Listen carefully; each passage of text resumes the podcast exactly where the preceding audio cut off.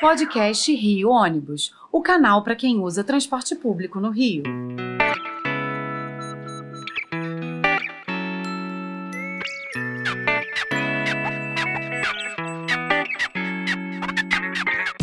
Saudações ouvintes, passageiros dos ônibus da cidade, população carioca. Eu sou Paulo Valente, nesta edição do podcast Rio Ônibus, vamos conhecer a visão dos passageiros sobre as recentes mudanças no sistema proporcionadas pela assinatura do acordo com a Prefeitura em maio de 2022. Desde então, 71 linhas voltaram a operar, 636 pontos de ônibus voltaram a ser atendidos, temos 500 ônibus a mais em circulação e 75% da frota já está com ar-condicionado funcionando.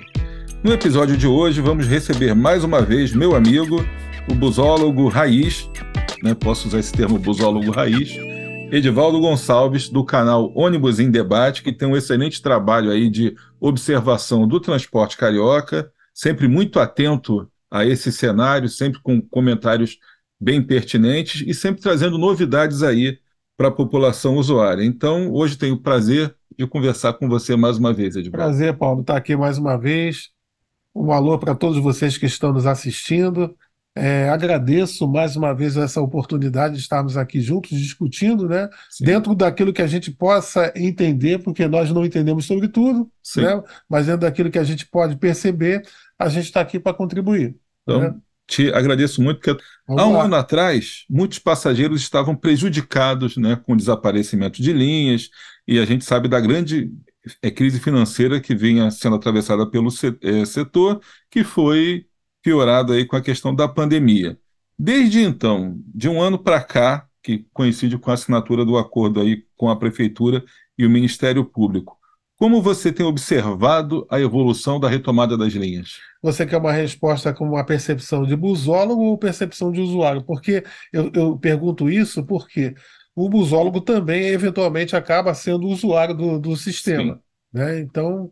Não, é a tua percepção que não, não, não dá para desassociar o Edivaldo busólogo do cidadão que utiliza Sim, o sistema. Nós temos visto assim é, alguma modificação, mas vamos dizer assim que de uma forma gradual. Né? É, o, a população em si, ela, quando ela solicita, é porque ela está necessitando de fato. Então, é, é, vamos dizer assim, é imediatista. Né? Então, o que Sim. a gente está vendo não é nada assim de imediato. A gente está vendo a coisa crescendo paulatinamente. Então, por isso, o anseio ainda é muito grande. Realmente, algumas linhas voltaram, é, umas voltaram não assim de acordo com satisfatoriamente o, aquilo que o passageiro visava.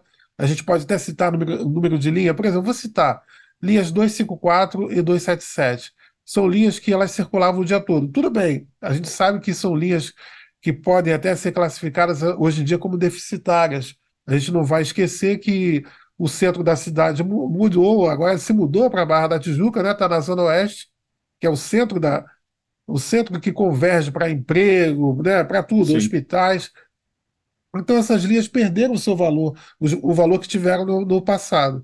Então o que a gente observa é que essa linha, por exemplo, não circula o dia todo. Então a população ainda reclama, anseia para ver essa condução, pelo menos passando em, outros horários. A gente sabe que o sistema está se readaptando, a gente sabe de tudo que ocorreu diante, né?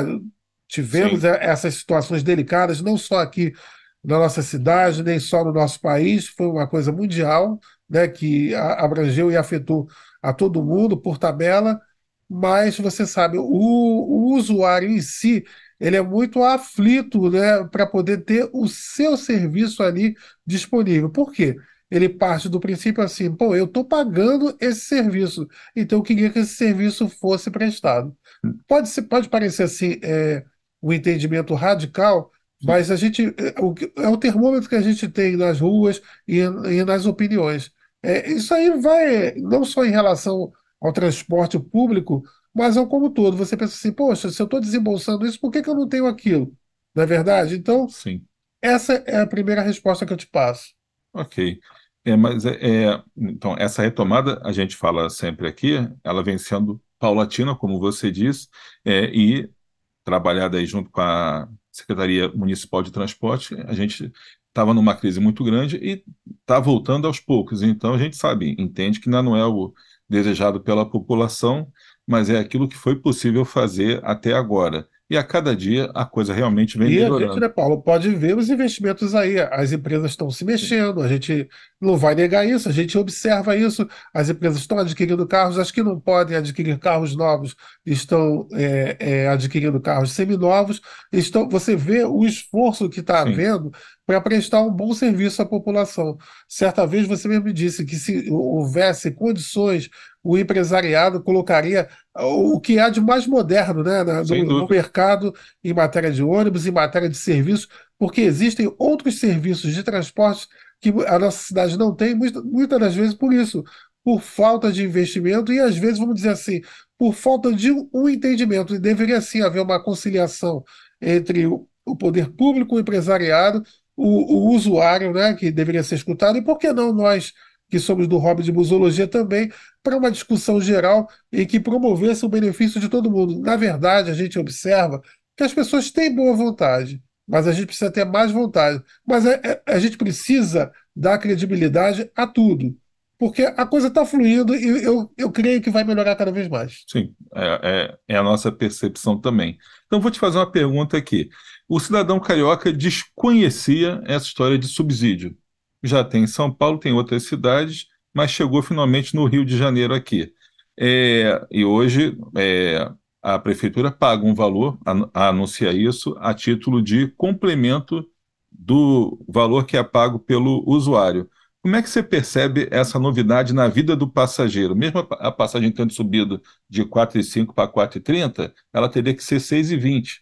E a prefeitura está cobrindo aí essa diferença. Existem regras para fazer esse pagamento, mas essa é uma, é uma coisa nova aí na vida do passageiro. Então, como usuário, como é que você é, entende é, o, o, subsídio, digamos, esse complemento que é pago aí pela prefeitura? É muito importante, porque esse complemento que é pago pela prefeitura vem da onde? Vem dos impostos, né? Que é que a, a prefeitura cobra, mas é, você bem sinalizou, a população não tinha muito conhecimento, e quando passou a ter, de, de imediato, até alguns, vamos dizer assim, não vamos nunca generalizar, alguns rejeitaram a ideia para pensar assim, ué, vou pagar duas vezes, mas pensando bem, na, o contribuinte somos todos nós. Sim. Então, o contribuinte, a gente não, não, não paga os impostos e não, não, não, financia os hospitais, não financia as escolas, de certa forma, por que não o transporte? Então, agora, aos poucos, com muito esclarecimento, é, vocês aqui do, do Rio Ônibus, vocês estão fazendo uma coisa interessante, que é fazer podcasts, é fazer os vídeos explicando para a população. Isso é muito importante. Embora é, muitos às vezes ainda não deem a, a, importância a essas informações, mas elas estão chegando. Então, a, o, o contribuinte em si vai perceber o, o quanto isso é benéfico. Poxa, já pensou? A gente sabe que a passagem deveria custar R$ 6,20, você continua pagando R$ 4,30. Isso é um grande benefício, um grande benefício. Então, que essa percepção tende a melhorar e a, a, vão entender que está seguindo um caminho certo. Pode não ser o caminho ideal ainda, Sim. mas está se caminhando para frente. Isso é importante. Né? Não, bom, então. Então, é, vou eu te fazer uma pergunta aqui novamente sobre percepção, mas de uma certa forma você já, já respondeu isso na primeira pergunta que eu te fiz. Mas é com a, com a questão da força-tarefa que as empresas é, criaram para retomar a refrigeração do, no, nos ônibus. A gente já, já hoje está com 75% da frota aqui equipada com o sistema, com ele funcionando. O passageiro tem percebido isso aí, é, essa melhoria? Tem, tem percebido. E você sabe, o passageiro até reclama quando está dentro de um, de um ônibus né, urbano aí da cidade, quando o ar-condicionado está ligado e tem aquele outro que abre a janela ainda sabe? Agora, por que isso? Será que ficou aquele costume daquele tempo que o aparelho ficou desligado? Então, o passageiro agora cobra. Muitas linhas, é, dentro de uma linha, às vezes existem alguns carros que estão com o aparelho ligado e outros não, o passageiro passou a cobrar, porque existe essa percepção. E também está, existe a percepção de que há dificuldade também das empresas de poder cumprir todas toda essas regras. Né? Então a gente está observando, se a gente tiver um olhar bacana a respeito do sistema, a gente vai entender que o esforço é grande e que no final vai ser vitória para todo mundo. Sim. Tem algumas reclamações ainda do. É, são, só para colocar aqui, aproveitando para informar ao, aos ouvintes, é, alguns ônibus voltaram é, a, a, funcionar o ar-condicionado, mas como ficaram muito tempo com o sistema parado, é, as mangueiras que, que fazem a drenagem da condensação do ar-condicionado estão ressecadas, às vezes as, as, conexões estão com problema, e são coisas que na revisão você não percebe, que ele funciona há pouco tempo ali, ó. Tá funcionando, tá, bota para rodar. Mas aí com, a, com ele em operação começa a ter uma goteira da água ali dentro do ônibus, ou algum problema do termostato que fica frio demais. Então isso também é importante informar que à medida que esses defeitos vão aparecendo, os ônibus são recolhidos e são, são revisados ali, o serviço é feito. Então, volta e meia ainda tem um probleminha isso, mas são, são pontuais, né? são pontuais e são decorrência aí da religação dos equipamentos. E a Força Tarefa continua trabalhando. Continua, a gente observa e, isso é, nas ruas, né? É, e esses carros novos aí que você falou, seminovos que estão voltando também, todos já vêm com ar-condicionado. Então, se houver a condição financeira que as empresas tenham um crédito para realmente substituir toda é, a frota, especialmente esses carros mais antigos que não, não tinham ar, a gente, continuando nesse ritmo, certamente chegará ao ponto de ter toda a frota aí refrigerada. É, Lógico, dá um problema ou outro, mas é normal. A gente, precisa, a gente precisa entender que nessa fase todos nós acabamos sofrendo as consequências disso. Se abalou financeiramente a nós, enquanto pessoas físicas, imagine as pessoas jurídicas também. Né? E foi uma coisa que afetou a todo mundo. Então, está é, todo mundo se reinventando, se readaptando. É necessário. Eu, eu acho assim, louvável que a população sinalize, reclame aquele serviço que ela quer, mas também todos nós precisamos estar pacientes diante de tudo aquilo que a gente sim.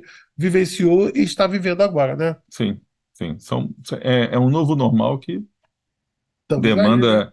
É, é, novos hábitos, no, é, as novas configurações, uma nova mobilidade, um novo sistema de transporte. A gente fala muito disso aqui realmente. Então vamos falando, a gente falou sobre tarifa aqui, então vou te fazer uma última provocação aqui. Muitos municípios estão adaptando a sua operação ou estudando a adesão a ter uma tarifa zero, onde o poder público isenta a população do pagamento de passagem, bancando aí todo o custo da operação.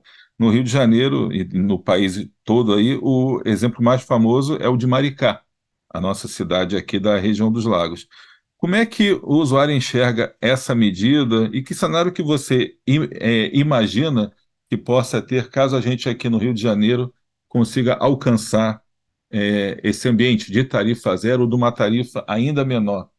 Para o usuário. Maricá, grande Maricá, né? É a cidade que está crescendo cada vez mais e tem uns pontos assim bonitos, né? É, Sim. é uma cidade bela. É realmente é um exemplo para a gente. Ah, é um exemplo aí em Maricá daquilo que a gente pode fazer enquanto sociedade né? porque está todo mundo contribuindo em benefício. As pessoas podem sair de casa, a pessoa, muitas das vezes, o lazer de uma pessoa era cortado porque ela não tinha o dinheiro da passagem para poder sair de casa. E agora, nesse, nesse, nessa tarifa zero, em que todo mundo contribui, é aquele detalhe que eu falei dos, dos hospitais, das escolas.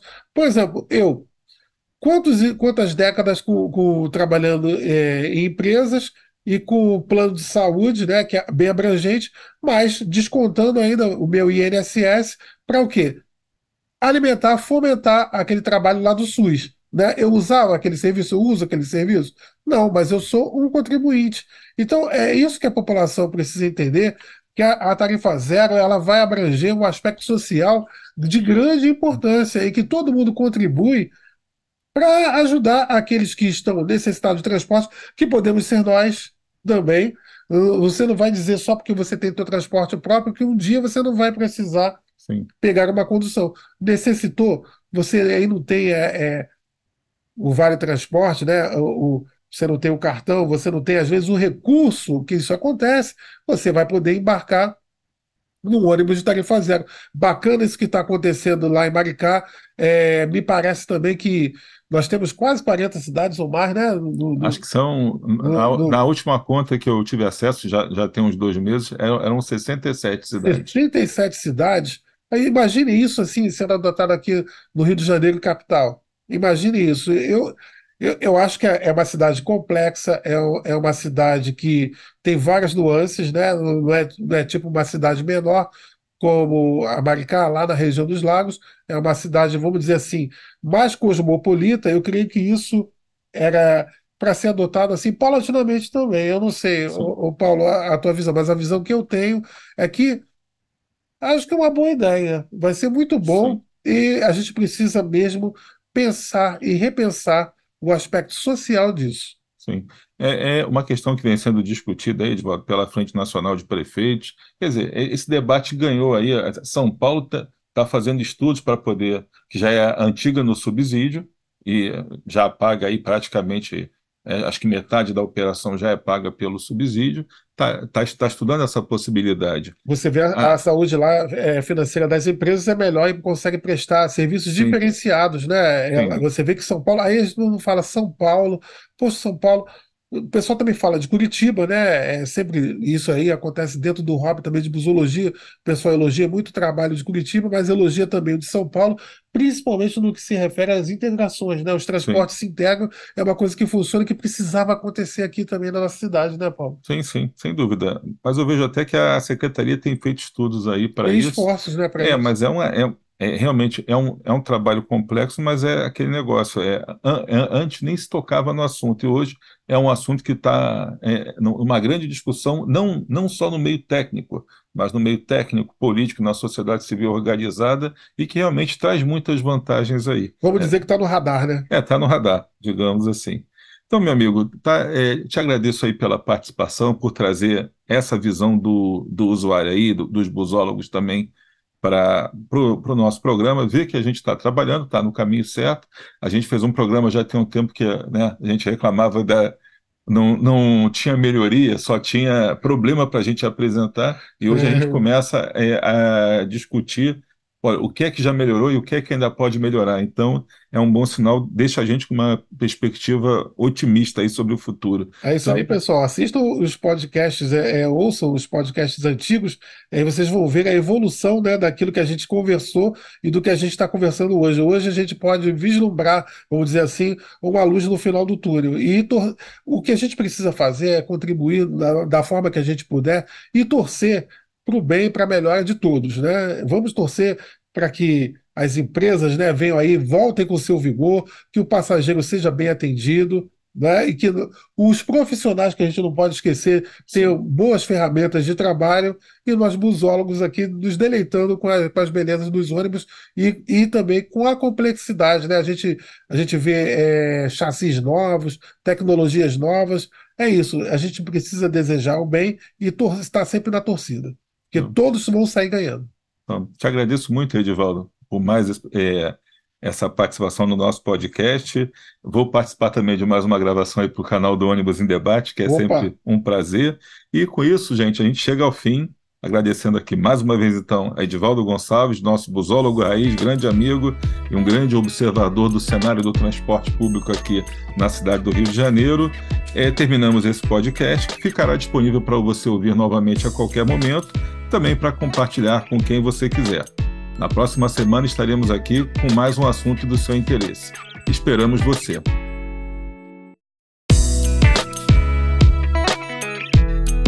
Apresentação e supervisão: Paulo Valente.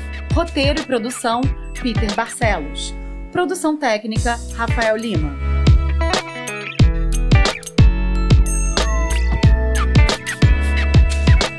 Rio Ônibus seu dia passa por aqui.